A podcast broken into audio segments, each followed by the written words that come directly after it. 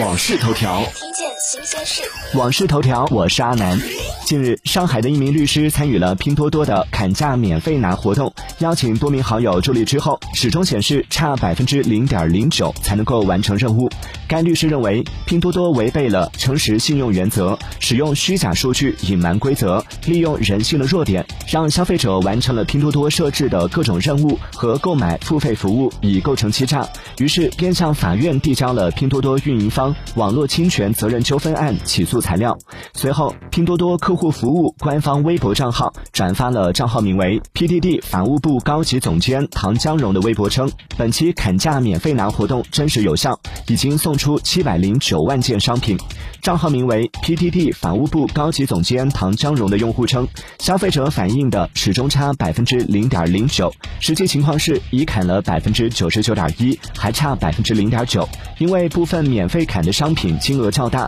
拉少量的用户砍掉的金额不足以让百分比发生变化，这就会让消费者以为砍价没有变化。只能说，用这种拉人头砍价的营销手段都能超过淘宝，我是真的服了。